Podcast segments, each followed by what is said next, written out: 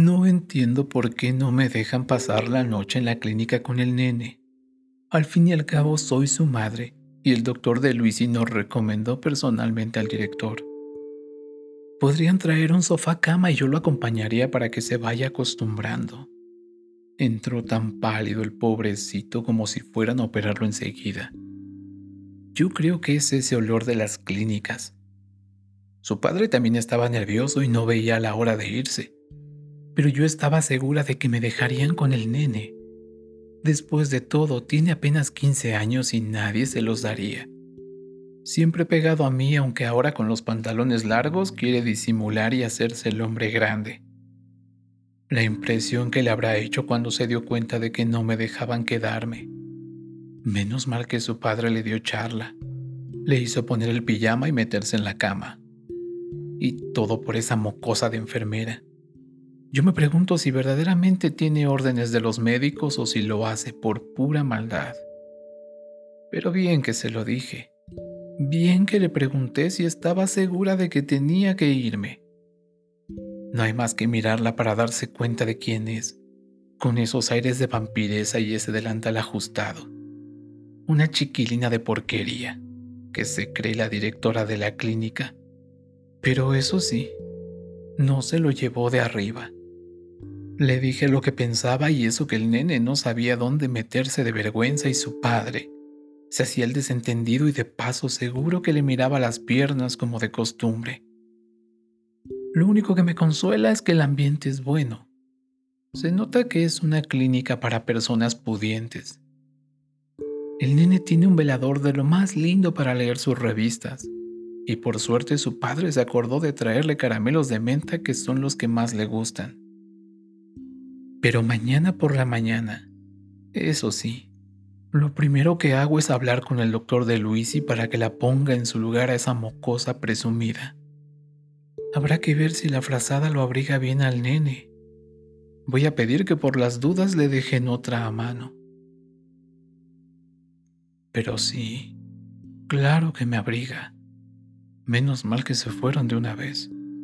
Mamá cree que soy un chico y me hace hacer cada papelón. Seguro que la enfermera va a pensar que no soy capaz de pedir lo que necesito. Me miró de una manera cuando mamá le estaba protestando. Está bien. Si no la dejaban quedarse, ¿qué le vamos a hacer? Ya soy bastante grande para dormir solo de noche. Me parece.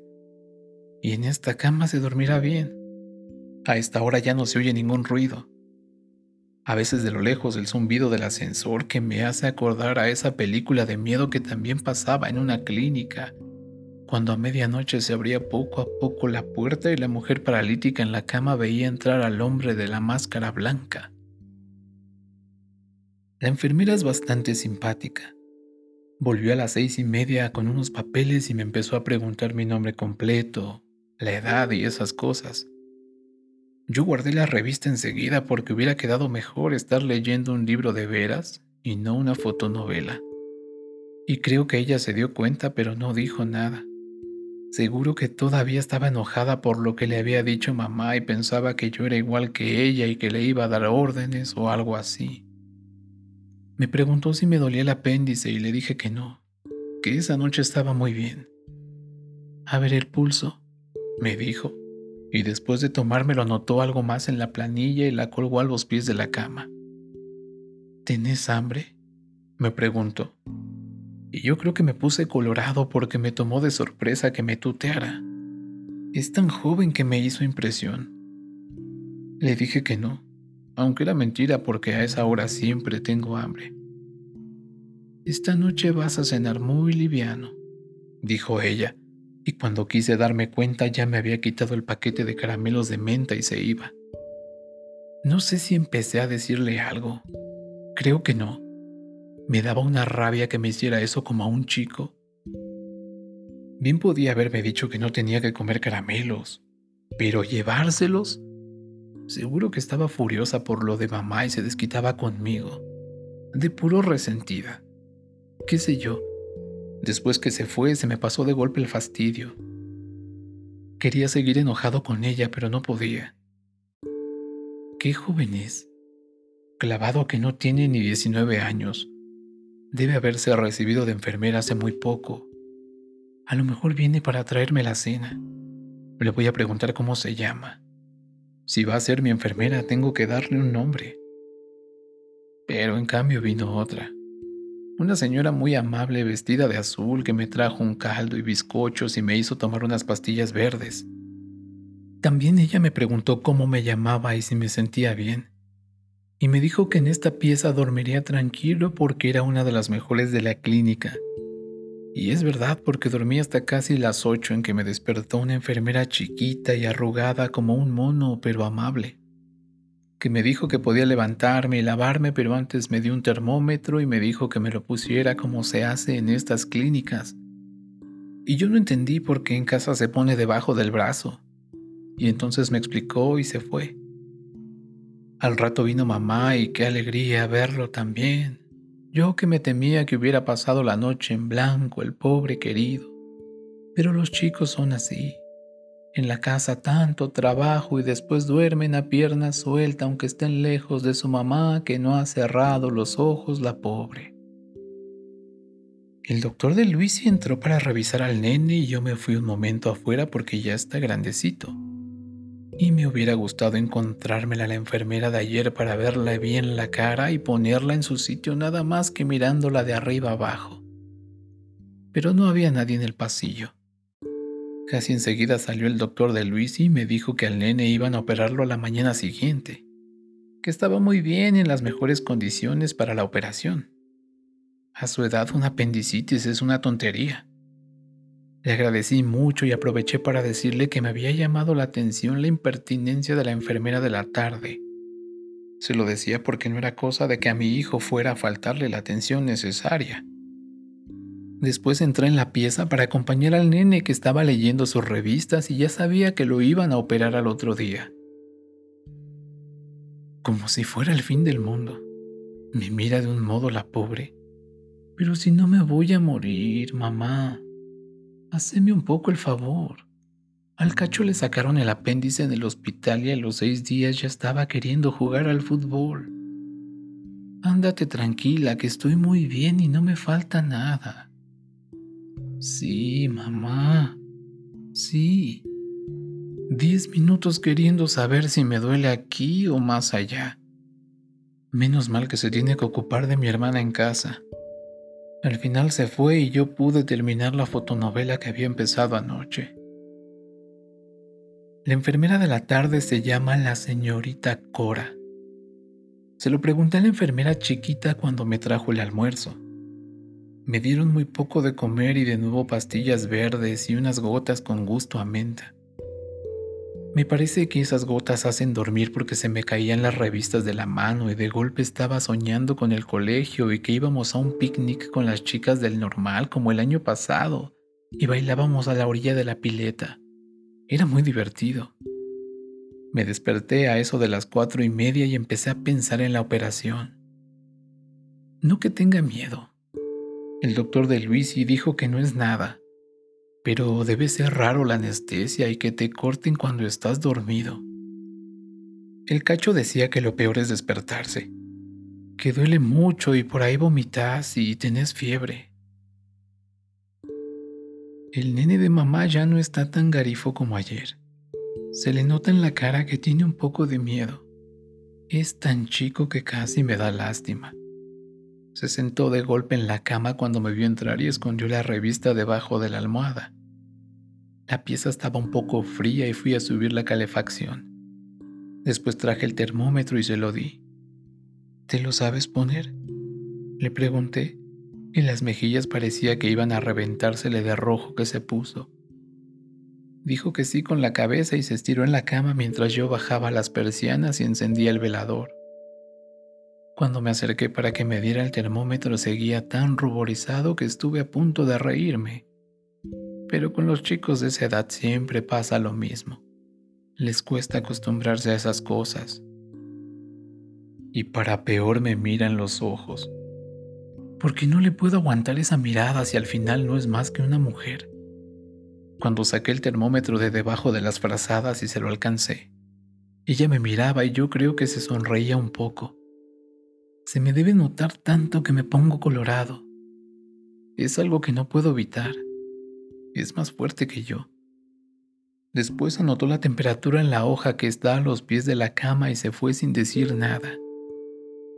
Ya casi no me acuerdo de lo que hablé con papá y mamá cuando vinieron a verme a las seis. Se quedaron poco porque la señorita Cora les dijo que había que prepararme y que era mejor que estuviese tranquilo la noche antes. Pensé que mamá iba a soltarle alguna de las suyas, pero la miró nomás de arriba abajo. Y papá también, pero al viejo le conozco las miradas es algo muy diferente. Justo cuando se estaba yendo la oía mamá que le decía a la señorita Cora, le agradeceré que lo atienda bien. Es un niño que ha estado siempre muy rodeado por su familia, o alguna idiotez por el estilo, y me hubiera querido morir de rabia. Ni siquiera escuché lo que le contestó la señorita Cora, pero estoy seguro de que no le gustó. A lo mejor piensa que me estuve quejando de ella o algo así. Volvió a eso de las seis y media con una mesita de esas de ruedas llena de frascos y algodones. Y no sé por qué de golpe me dio un poco de miedo. En realidad no era miedo, pero empecé a mirar lo que había en la mesita. Toda clase de frascos azules o rojos, tambores de gasa y también pinzas y tubos de goma. El pobre debía estar empezando a asustarse sin la mamá que parece un papagayo endomingado. Le agradeceré que atienda bien al nene. Mire que he hablado con el doctor de Luisi. Pero sí, señora, se lo vamos a atender como a un príncipe. Es bonito su nene, señora, con esas mejillas que se le arrebolan apenas me ve entrar. Cuando le retiré las frazadas hizo un gesto como para volver a taparse, y creo que se dio cuenta de que me hacía gracia verlo tan pudoroso. A ver, bájate el pantalón del pijama, le dije sin mirarlo en la cara. ¿El pantalón? preguntó con una voz que se le quebró en un gallo. Sí, claro. ¿El pantalón? Repetí y empezó a soltar el cordón y a desabotonarse con unos dedos que no le obedecían. Le tuve que bajar yo misma el pantalón hasta la mitad de los muslos, y era como me lo había imaginado. Ya sos un chico crecidito, le dije, preparando la brocha y el jabón, aunque la verdad es que poco tenía para afeitar. ¿Cómo te llaman en tu casa? Le pregunté mientras lo enjabonaba. Me llaman Pablo, me contestó con una voz que me dio lástima. Tanta era la vergüenza. Pero te darán algún sobrenombre. Insistí, y fue todavía peor porque me pareció que se iba a poner a llorar mientras yo le afeitaba los pocos pelitos que andaban por ahí. Así que no tenés ningún sobrenombre. Sos el nene solamente. Claro. Terminé de afeitarlo y le hice una seña para que se tapara pero él se adelantó y en un segundo estuvo cubierto hasta el pescuezo. Pablo es un bonito nombre, le dije para consolarlo un poco. Casi me daba pena verlo tan avergonzado. Era la primera vez que me tocaba atender a un muchachito tan joven y tan tímido. Pero me seguía fastidiando algo en él que a lo mejor le venía de la madre. Algo más fuerte que su edad y que no me gustaba y hasta me molestaba que fuera tan bonito y tan bien hecho para sus años. Un mocoso que ya debía creerse un hombre y que a la primera de cambio sería capaz de soltarme un piropo. Me quedé con los ojos cerrados. Era la única manera de escapar un poco de todo eso. Pero no servía de nada porque justamente en ese momento agregó. Así que no tenés ningún sobrenombre. Sos el nene solamente claro. Y yo hubiera querido morirme, o agarrarla por la garganta y ahogarla.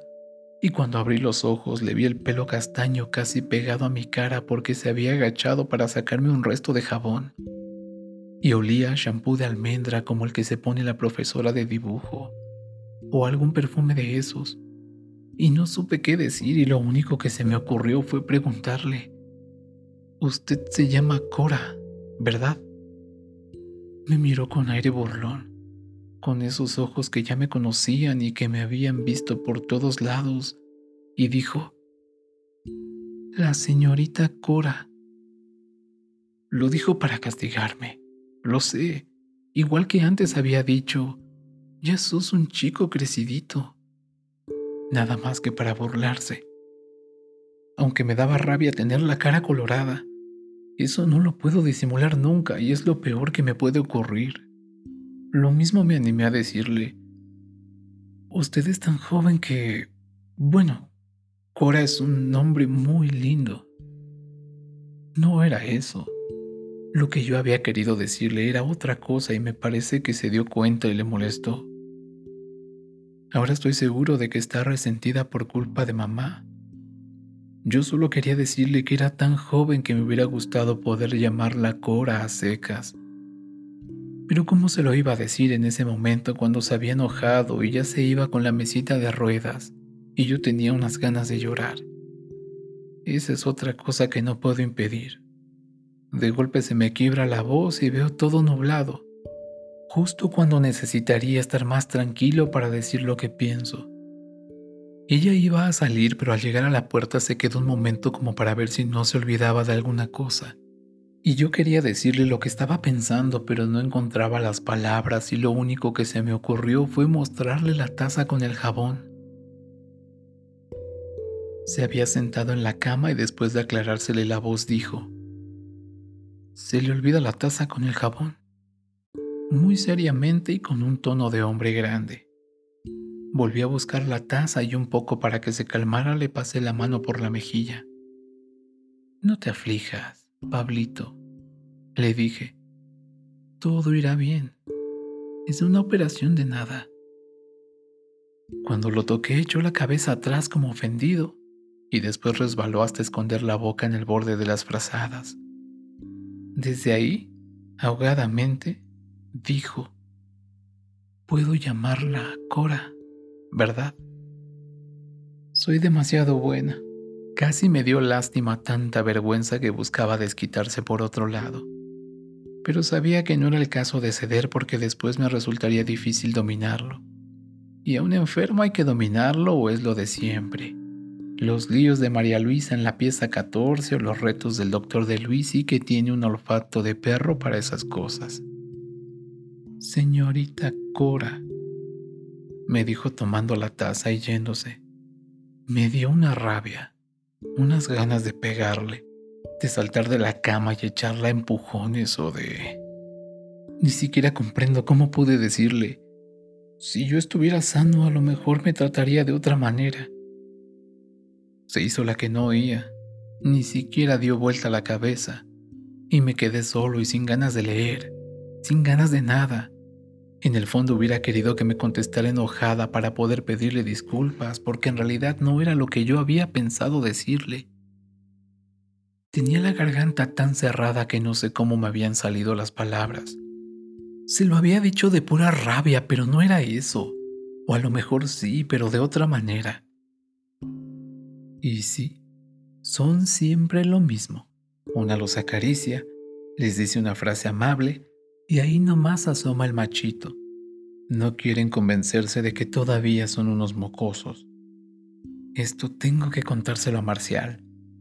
Se va a divertir y cuando mañana lo vea en la mesa de operaciones le va a hacer todavía más gracia. Tan tiernito el pobre con esa carucha revolada. Maldito calor que me sube por la piel. ¿Cómo podría hacer para que no me pase eso? A lo mejor respirando hondo antes de hablar. ¿Qué sé yo? Se debe de haber ido furiosa. Estoy seguro de que escuchó perfectamente. No sé cómo le dije eso. Yo creo que cuando le pregunté si podía llamarla Cora no se enojó. Me dijo lo de señorita porque es su obligación, pero no estaba enojada. La prueba es que vino y me acarició la cara. Pero no, eso fue antes. Primero me acarició y entonces yo le dije lo de Cora y lo eché todo a perder. Ahora estamos peor que antes y no voy a poder dormir aunque me den un tubo de pastillas. La barriga me duele de a ratos. Es raro pasarse la mano y sentirse tan liso. Lo malo es que me vuelvo a acordar de todo y del perfume de almendras, la voz de Cora Tiene una voz muy grave para una chica tan joven y linda. Una voz como de cantante de boleros, algo que acaricia aunque esté enojada.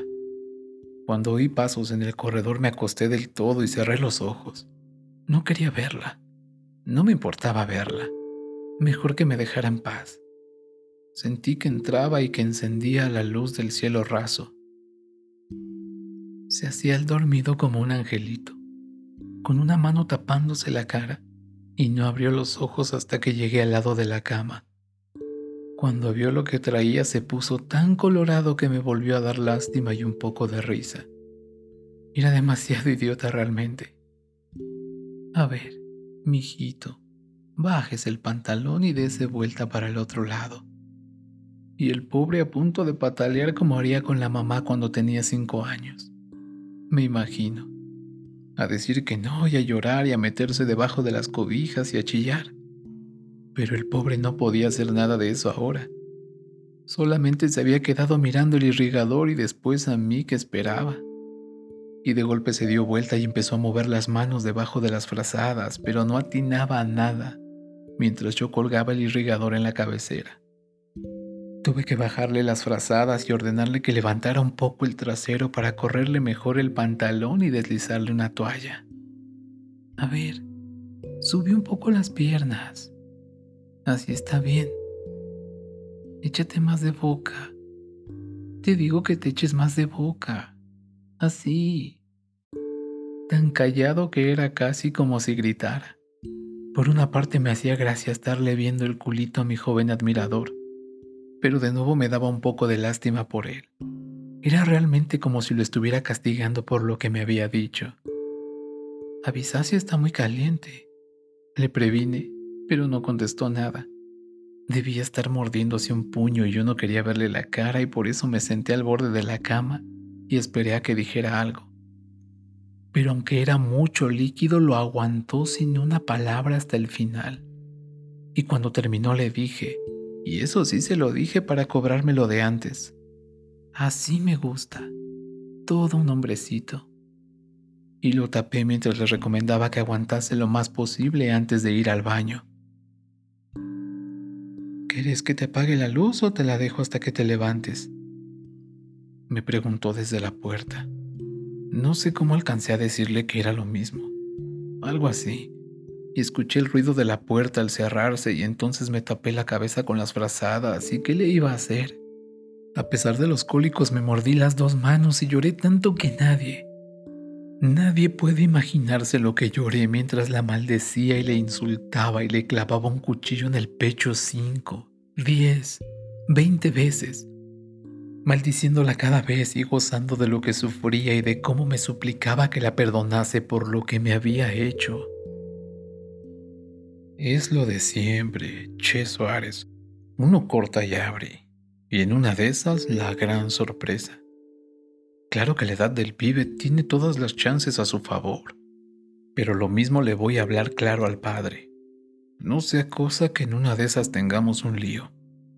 Lo más probable es que haya una buena reacción, pero ahí hay algo que falla. Pensá en lo que pasó al comienzo de la anestesia. Parece mentira que en un pibe de esa edad. Lo fui a ver a las dos horas y lo encontré bastante bien si pensás en lo que duró la cosa. Cuando entró el doctor de Luis y yo estaba secándole la boca al pobre. No terminaba de vomitar y todavía le duraba la anestesia, pero el doctor lo auscultó lo mismo y me pidió que no me moviera de su lado hasta que estuviera bien despierto. Los padres siguen en la otra pieza. La buena señora se ve que no está acostumbrada a estas cosas. De golpe se le acabaron las paradas y el viejo parece un trapo. Vamos, Pablito, Vomita si tienes ganas y quejate todo lo que quieras. Yo estoy aquí. Sí, claro que estoy aquí. El pobre sigue dormido, pero me agarra la mano como si se estuviera ahogando. Debe creer que soy la mamá. Todos creen eso. Es monótono. Es monótono. Vamos, Pablo. No te muevas así. Quieto, que te va a doler más. No, Deja las manos tranquilas. Ahí no te podés tocar. Al pobre le cuesta salir de la anestesia. Marcial me dijo que la operación había sido muy larga. Es raro. Habrán encontrado alguna complicación. A veces el apéndice no está tan a la vista. Le voy a preguntar a Marcial esta noche. Pero sí, mi hijito, estoy aquí. Quéjese todo lo que quiera, pero no se mueva tanto. Yo le voy a mojar los labios con este pedacito de hielo en una gasa. Así se le va pasando la sed. Sí, querido, vomita más. Alíviate todo lo que quieras. Qué fuerza tenés en las manos. Me vas a llenar de moretones. Sí, sí, llorá si tienes ganas. Llorá, Pablito. Eso alivia. Llorá y quejate. Total estás tan dormido y crees que soy tu mamá. Sos bien bonito, ¿sabes? Con esa nariz un poco respingada y esas pestañas como cortinas. Pareces mayor ahora que estás tan pálido. Ya no te pondrías colorado por nada, ¿verdad, mi pobrecito? Me duele. Mamá, me duele aquí. Déjame que me saque ese peso que me han puesto. Tengo algo en la barriga que pesa tanto y me duele. Mamá, decile a la enfermera que me saque eso. Sí, mijito, ya se le va a pasar. Quédese un poco quieto, porque tendrás tanta fuerza. Voy a tener que llamar a María Luisa para que me ayude. Vamos, Pablo. Me enojo si no te estás quieto. Te va a doler mucho más si seguís moviéndote tanto. Ah, parece que empiezas a darte cuenta. Me duele aquí, señorita Cora. Me duele tanto aquí. Hágame algo, por favor. Me duele tanto aquí. Suélteme las manos. No puedo más, señorita Cora. No puedo más. Menos mal que se ha dormido el pobre querido. La enfermera me vino a buscar a las dos y media y me dijo que me quedara un rato con él que ya estaba mejor. Pero lo veo tan pálido. Ha debido perder tanta sangre. Menos mal que el doctor de Luisi dijo que todo había salido bien. La enfermera estaba cansada de luchar con él. Yo no entiendo por qué no me hizo entrar antes. En esta clínica son demasiado severos. Ya es casi de noche y el nene ha dormido todo el tiempo. Se ve que está agotado, pero me parece que tiene mejor cara, un poco de color. Todavía se queja de a ratos, pero ya no quiere tocarse el vendaje y respira tranquilo. Creo que pasará bastante buena noche. Como si yo no supiera lo que tengo que hacer. Pero era inevitable. Apenas se le pasó el primer susto a la buena señora, le salieron otra vez los desplantes de patrona. Por favor que al nene no le vaya a faltar nada por la noche, señorita. Decí que te tengo lástima, vieja estúpida. Si no ya ibas a ver cómo te trataba. Las conozco a estas. Creen que con una buena propina el último día lo arreglan todo. Y a veces la propina ni siquiera es buena. Pero ¿para qué seguir pensando? Ya se mandó mudar y todo está tranquilo. Marcial, quédate un poco. ¿No ves que el chico duerme? Contame lo que pasó esta mañana. Bueno, si estás apurado lo dejamos para después. No, mira que puede entrar María Luisa. Aquí no, Marcial. Claro, el señor se sale con la suya. Ya te he dicho que no quiero que me beses cuando estoy trabajando. No está bien. Parecería que no tenemos toda la noche para besarnos. Tonto, ándate. Vaya si le digo o me enojo. Bobo, pajarraco. Sí, querido. Hasta luego. Claro que sí. Muchísimo. Está muy oscuro, pero es mejor. No tengo ni ganas de abrir los ojos. Casi no me duele. Qué bueno estar respirando despacio. sin esas náuseas. Todo está tan callado. Ahora me acuerdo que vi a mamá. Me dijo no sé qué. Yo me sentía tan mal. Al viejo lo miré apenas. Estaba a los pies de la cama y me guiñaba un ojo. El pobre siempre él mismo. Tengo un poco de frío. Me gustaría otra frazada. Señorita Cora, señorita Cora, me gustaría otra frazada. Pero sí estaba ahí. Apenas abrí los ojos la vi sentada al lado de la ventana leyendo una revista. Vino enseguida y me arropó. Casi no tuve que decir nada porque se dio cuenta enseguida. Ahora me acuerdo. Yo creo que esta tarde la confundía con mamá y que ella me calmaba. O a lo mejor estuve soñando. ¿Estuve soñando, señorita Cora? Usted me sujetaba las manos, ¿verdad? Yo decía tantas pavadas, pero es que me dolía mucho y las náuseas. Discúlpeme. No debe ser nada lindo ser enfermera. Sí, usted se ríe, pero yo sé, a lo mejor la manché y todo. Bueno, no hablaré más. Estoy también así. Ya no tengo frío. No, no me duele mucho, un poquito solamente. Es tarde, señorita Cora. Shh. Usted se queda calladito ahora. Ya le había dicho que no puede hablar mucho. Alégrese de que no le duela y quédese bien quieto. No, no es tarde. Apenas las siete. Cierre los ojos y duerma. Así. Duérmase ahora. Sí, yo querría, pero no es tan fácil. Por momentos me parece que me voy a dormir, pero de golpe la herida me pega un tirón o todo me da vueltas en la cabeza y tengo que abrir los ojos y mirarla. Está sentado al lado de la ventana y ha puesto la pantalla para leer sin que me moleste la luz. ¿Por qué se quedará aquí todo el tiempo? Tiene un pelo precioso, le brilla cuando mueve la cabeza y es tan joven. Pensar que hoy la confundí con mamá es increíble. Vaya a saber qué cosa le dije. Se debe de haber reído otra vez de mí. Pero me pasaba hielo por la boca. Eso me aliviaba tanto. Ahora me acuerdo. Me puso agua colonia en la frente y en el pelo y me sujetaba las manos para que no me arrancara el vendaje. Ya no está enojada conmigo. A lo mejor mamá le pidió disculpas o algo así.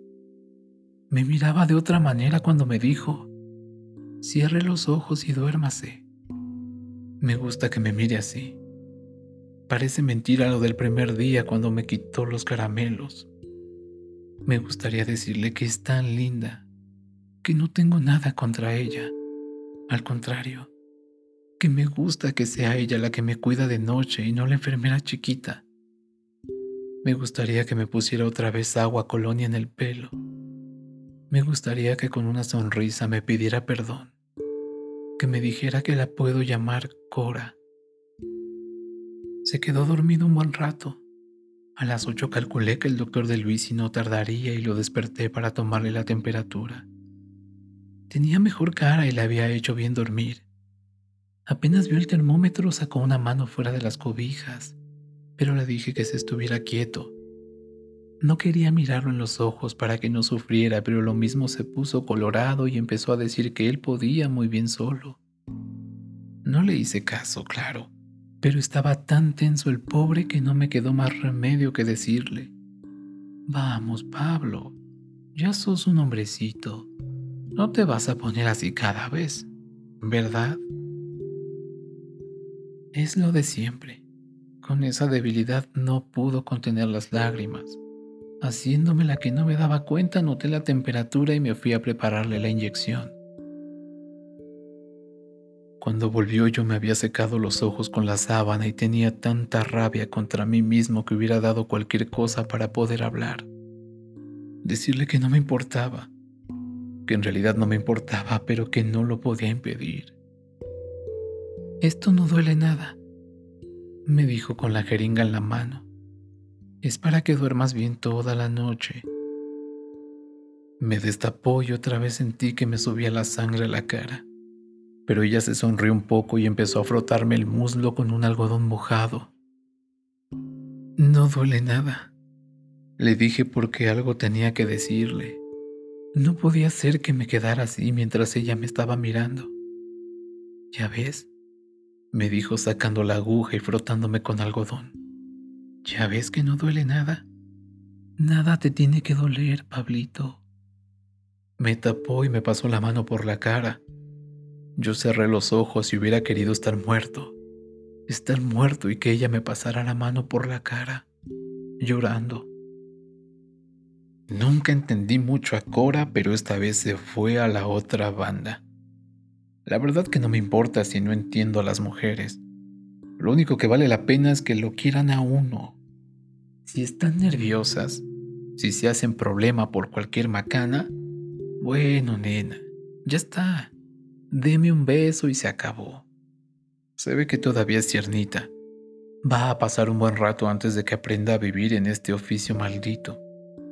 La pobre apareció esta noche con una cara rara y me costó media hora hacerle olvidar esas tonterías.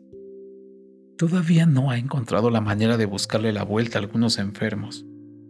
Ya le pasó con la vieja del 22, pero yo creía que desde entonces habría aprendido un poco.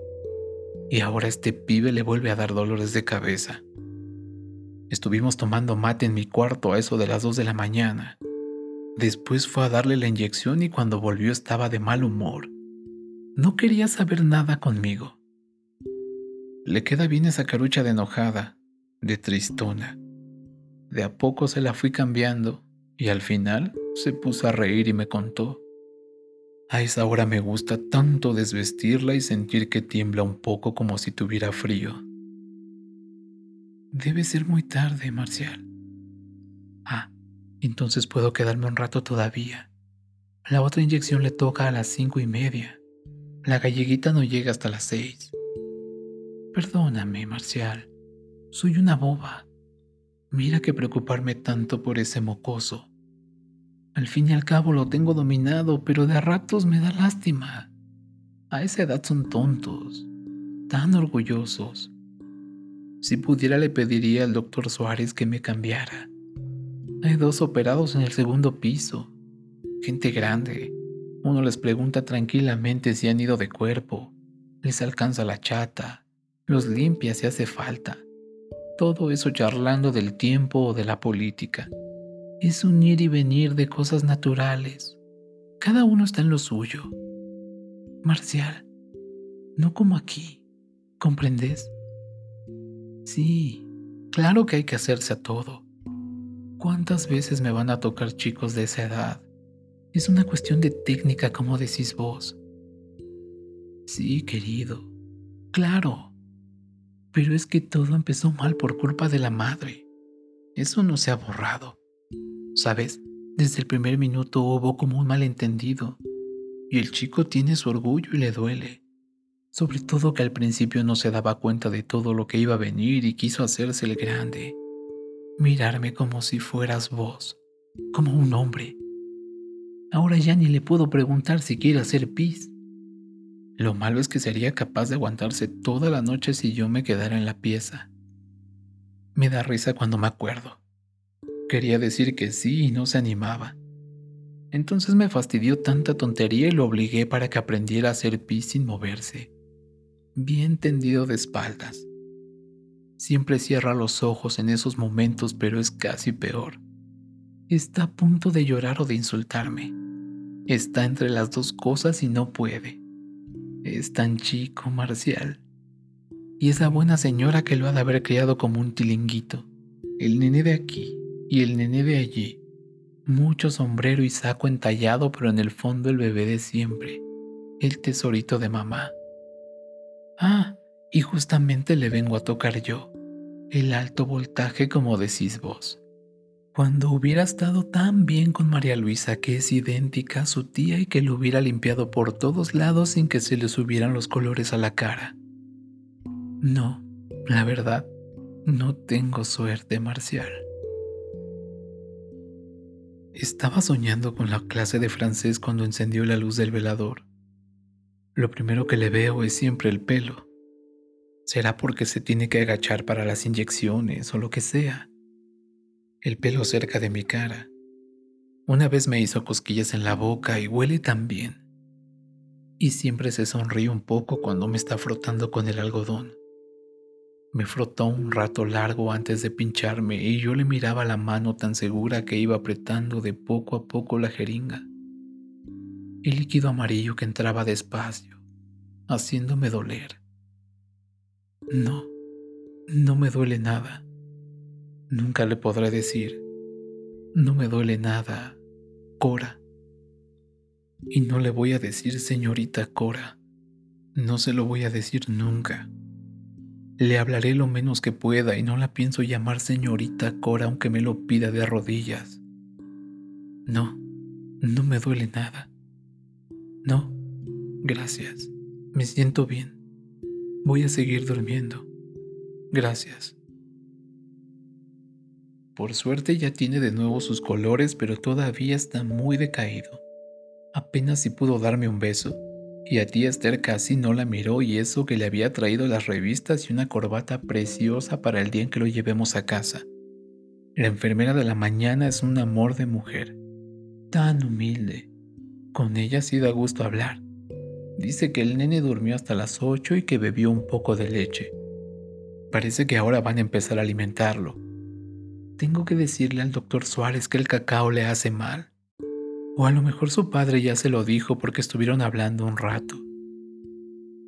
Si quiere salir un momento, señora, vamos a ver cómo anda este hombre.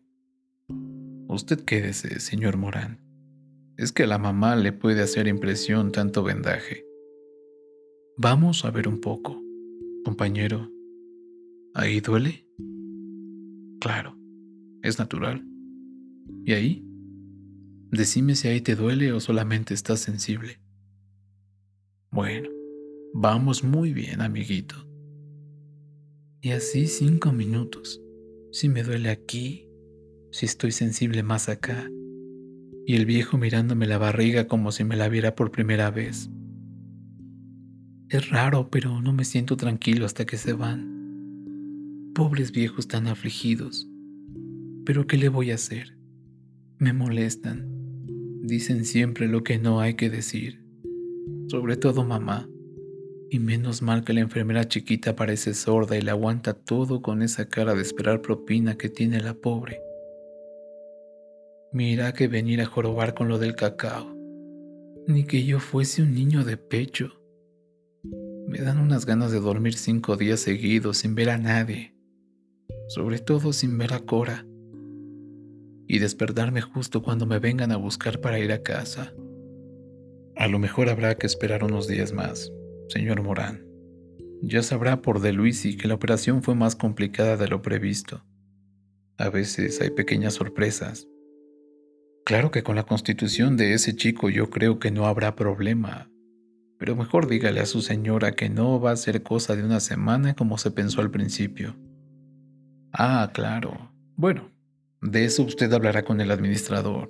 Son cosas internas.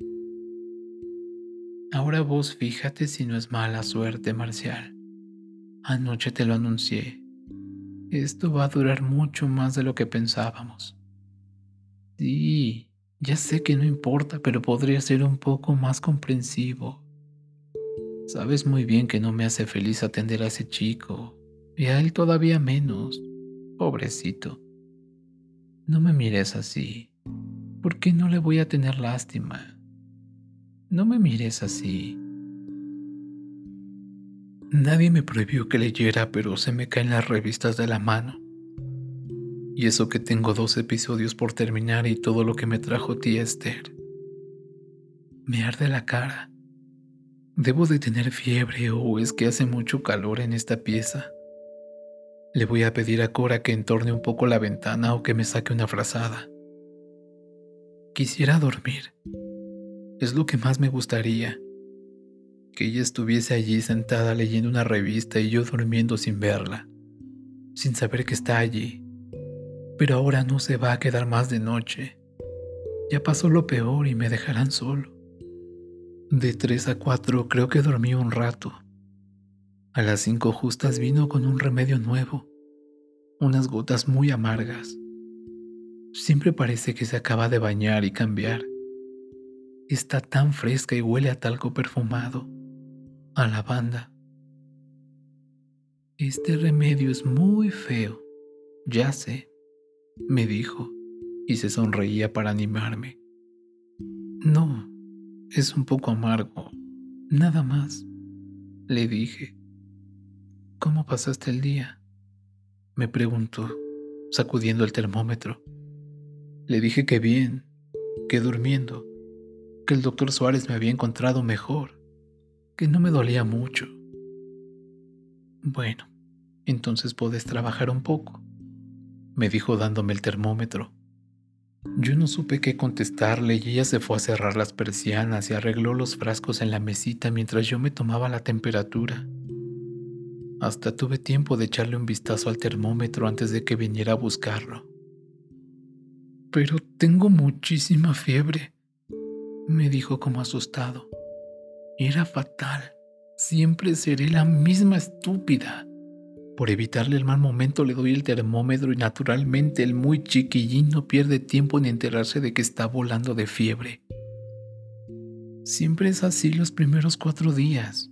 Y además nadie te mandó que miraras, le dije, más furiosa contra mí que contra él. Le pregunté si había movido el vientre y me dijo que no. Le sudaba la cara. Se la sequé y le puse un poco de agua colonia. Había cerrado los ojos antes de contestarme y no los abrió mientras yo le peinaba un poco para que no le molestara el pelo en la frente.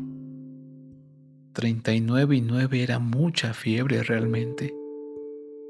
Trata de dormir un rato, le dije, calculando a qué hora podía avisarle al doctor Suárez. Sin abrir los ojos hizo un gesto como de fastidio y articulando cada palabra me dijo, Usted es mala conmigo, Cora. No atiné a contestarle nada. Me quedé a su lado hasta que abrió los ojos y me miró con toda su fiebre y toda su tristeza. Casi sin darme cuenta estiré la mano y quise hacerle una caricia en la frente, pero me rechazó de un manotón y algo debió tironearle en la herida porque se crispó de dolor.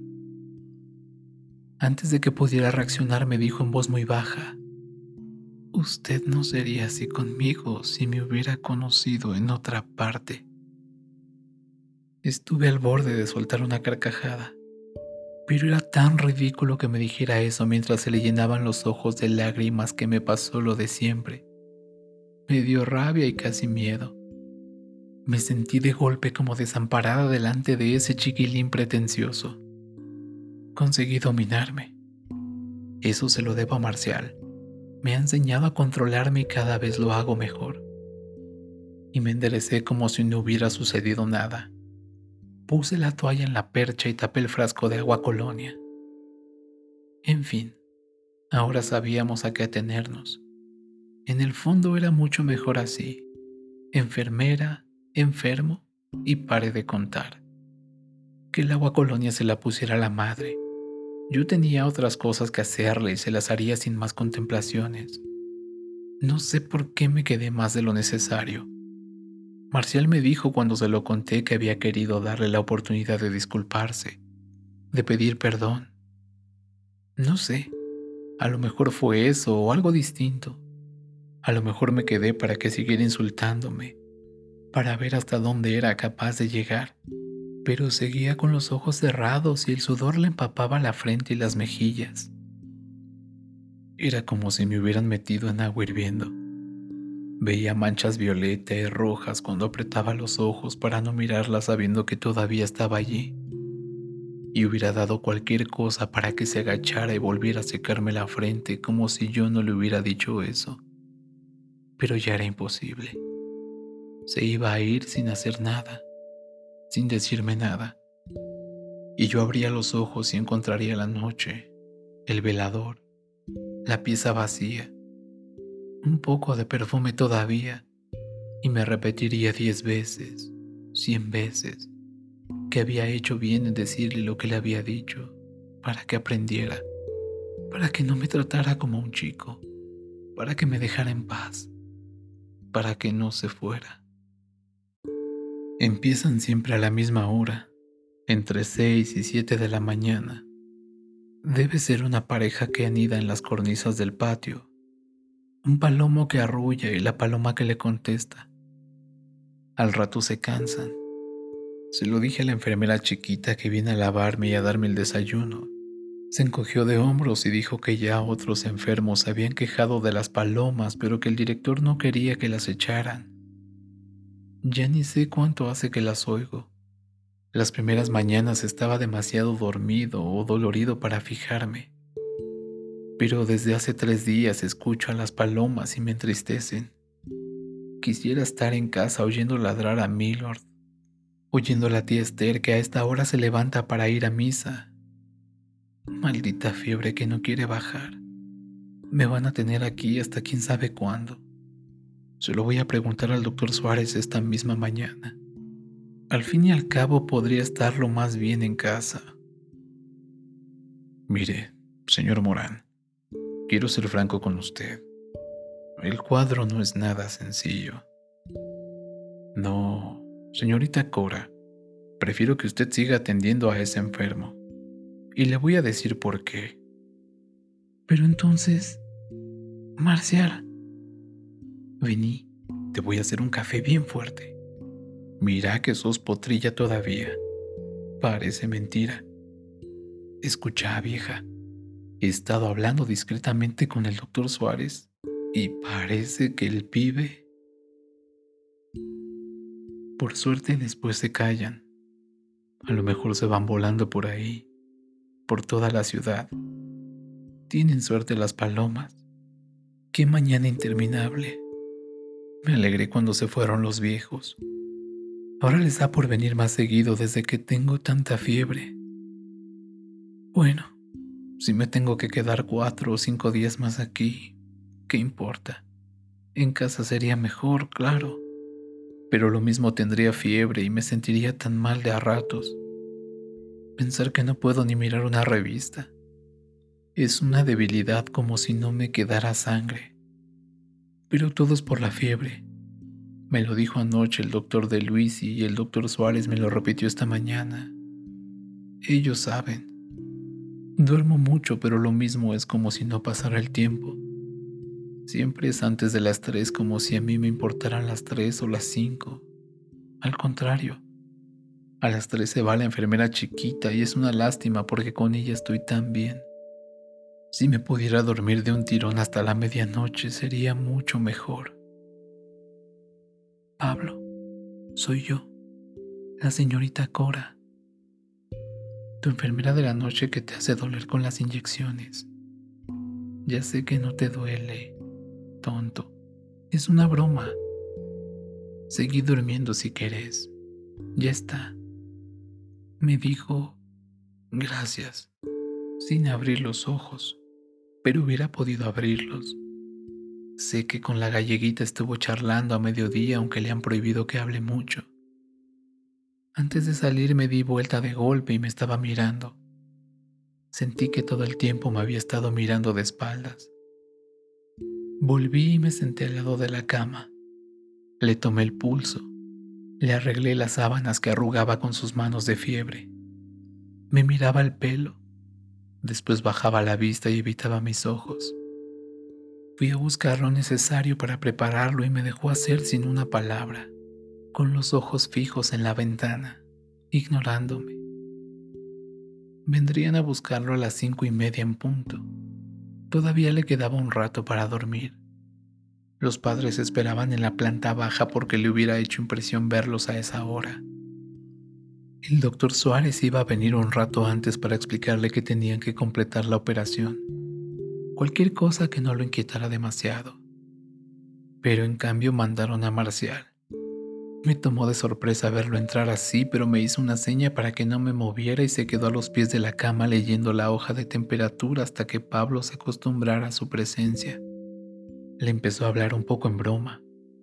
Armó la conversación como él sabe hacerlo el frío en la calle, lo bien que se estaba en ese cuarto, y él lo miraba sin decir nada, como esperando, mientras yo me sentía tan rara.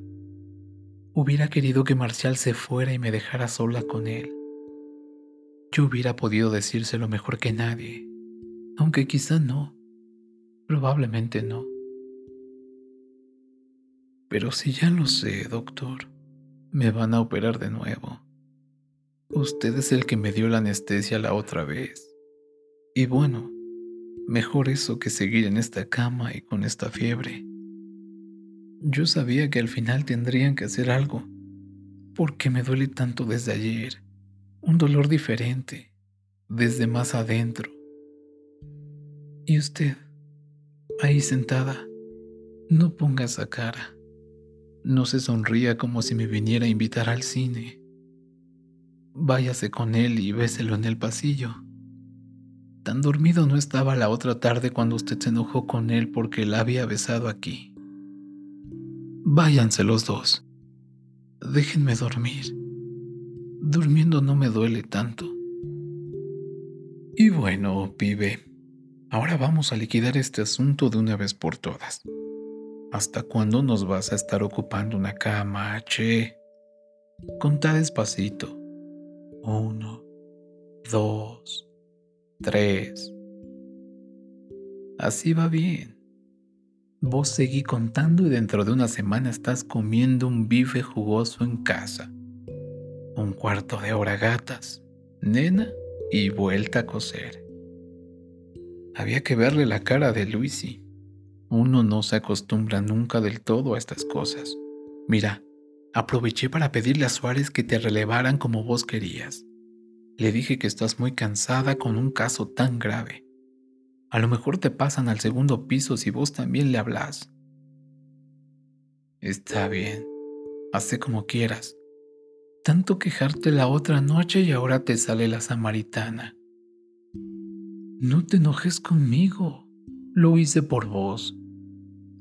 Sí, claro que lo hizo por mí, pero perdió el tiempo. Me voy a quedar con él esta noche y todas las noches. Empezó a despertarse a las ocho y media. Los padres se fueron enseguida porque era mejor que no los viera con la cara que tenían los pobres. Y cuando llegó el doctor Suárez me preguntó en voz baja si quería que me relevara a María Luisa, pero le hice una seña de que me quedaba y se fue. María Luisa me acompañó un rato porque tuvimos que sujetarlo y calmarlo. Después se tranquilizó de golpe y casi no tuvo vómitos. Está tan débil que se volvió a dormir sin quejarse mucho hasta las diez. Son las palomas. Vas a ver. Mamá, ya están arrullando como todas las mañanas. No sé por qué no las echan. Que se vuelen a otro árbol. Dame la mano, mamá. Tengo tanto frío. Ah, entonces estuve soñando. Me parecía que ya era de mañana y que estaban las palomas. Perdóneme, la confundí con mamá. Otra vez desviaba la mirada, se volvía a su encono. Otra vez me echaba a mí toda la culpa. Lo atendí como si no me diera cuenta de que seguía enojado. Me senté junto a él y le mojé los labios con hielo. Cuando me miró, después que le puse agua colonia en las manos y la frente, me acerqué más y le sonreí. Llámame Cora, le dije. Yo sé que no nos entendimos al principio, pero vamos a ser tan buenos amigos, Pablo. Me miraba callado. Decime, ¿sí? Cora me miraba siempre. Señorita Cora, dijo después y cerró los ojos. No, Pablo, no, le pedí, besándole la mejilla, muy cerca de la boca. Yo voy a ser Cora para vos, solamente para vos. Tuve que echarme atrás, pero lo mismo me salpicó la cara. Lo sequé le sostuve la cabeza para que se enjuagara la boca. Lo volví a besar hablándole al oído. Discúlpeme, dijo con un hilo de voz. No lo pude contener. Le dije que no fuera tonto, que para eso estaba yo cuidándolo, que vomitara todo lo que quisiera para aliviarse. Me gustaría que viniera mamá, me dijo, mirando a otro lado con los ojos vacíos. Todavía le acaricié un poco el pelo. Le arreglé las frazadas esperando que me dijera algo, pero estaba muy lejos y sentí que lo hacía sufrir todavía más y me quedaba. En la puerta me volví y esperé. Tenía los ojos muy abiertos, fijos en el cielo raso. Pablito, le dije, por favor, Pablito, por favor, querido. Volví hasta la cama. Me agaché para besarlo. Olía a frío. Detrás del agua colonia estaba el vómito, la anestesia. Si me quedo un segundo más me pongo a llorar delante de él, por él. Lo besé otra vez y salí corriendo. Bajé a buscar a la madre y a María Luisa. No quería volver mientras la madre estuviera allí. Por lo menos esa noche no quería volver. Y después sabía demasiado bien que no tendría ninguna necesidad de volver a ese cuarto que Marcial y María Luisa se ocuparían de todo hasta que el cuarto quedara otra vez libre.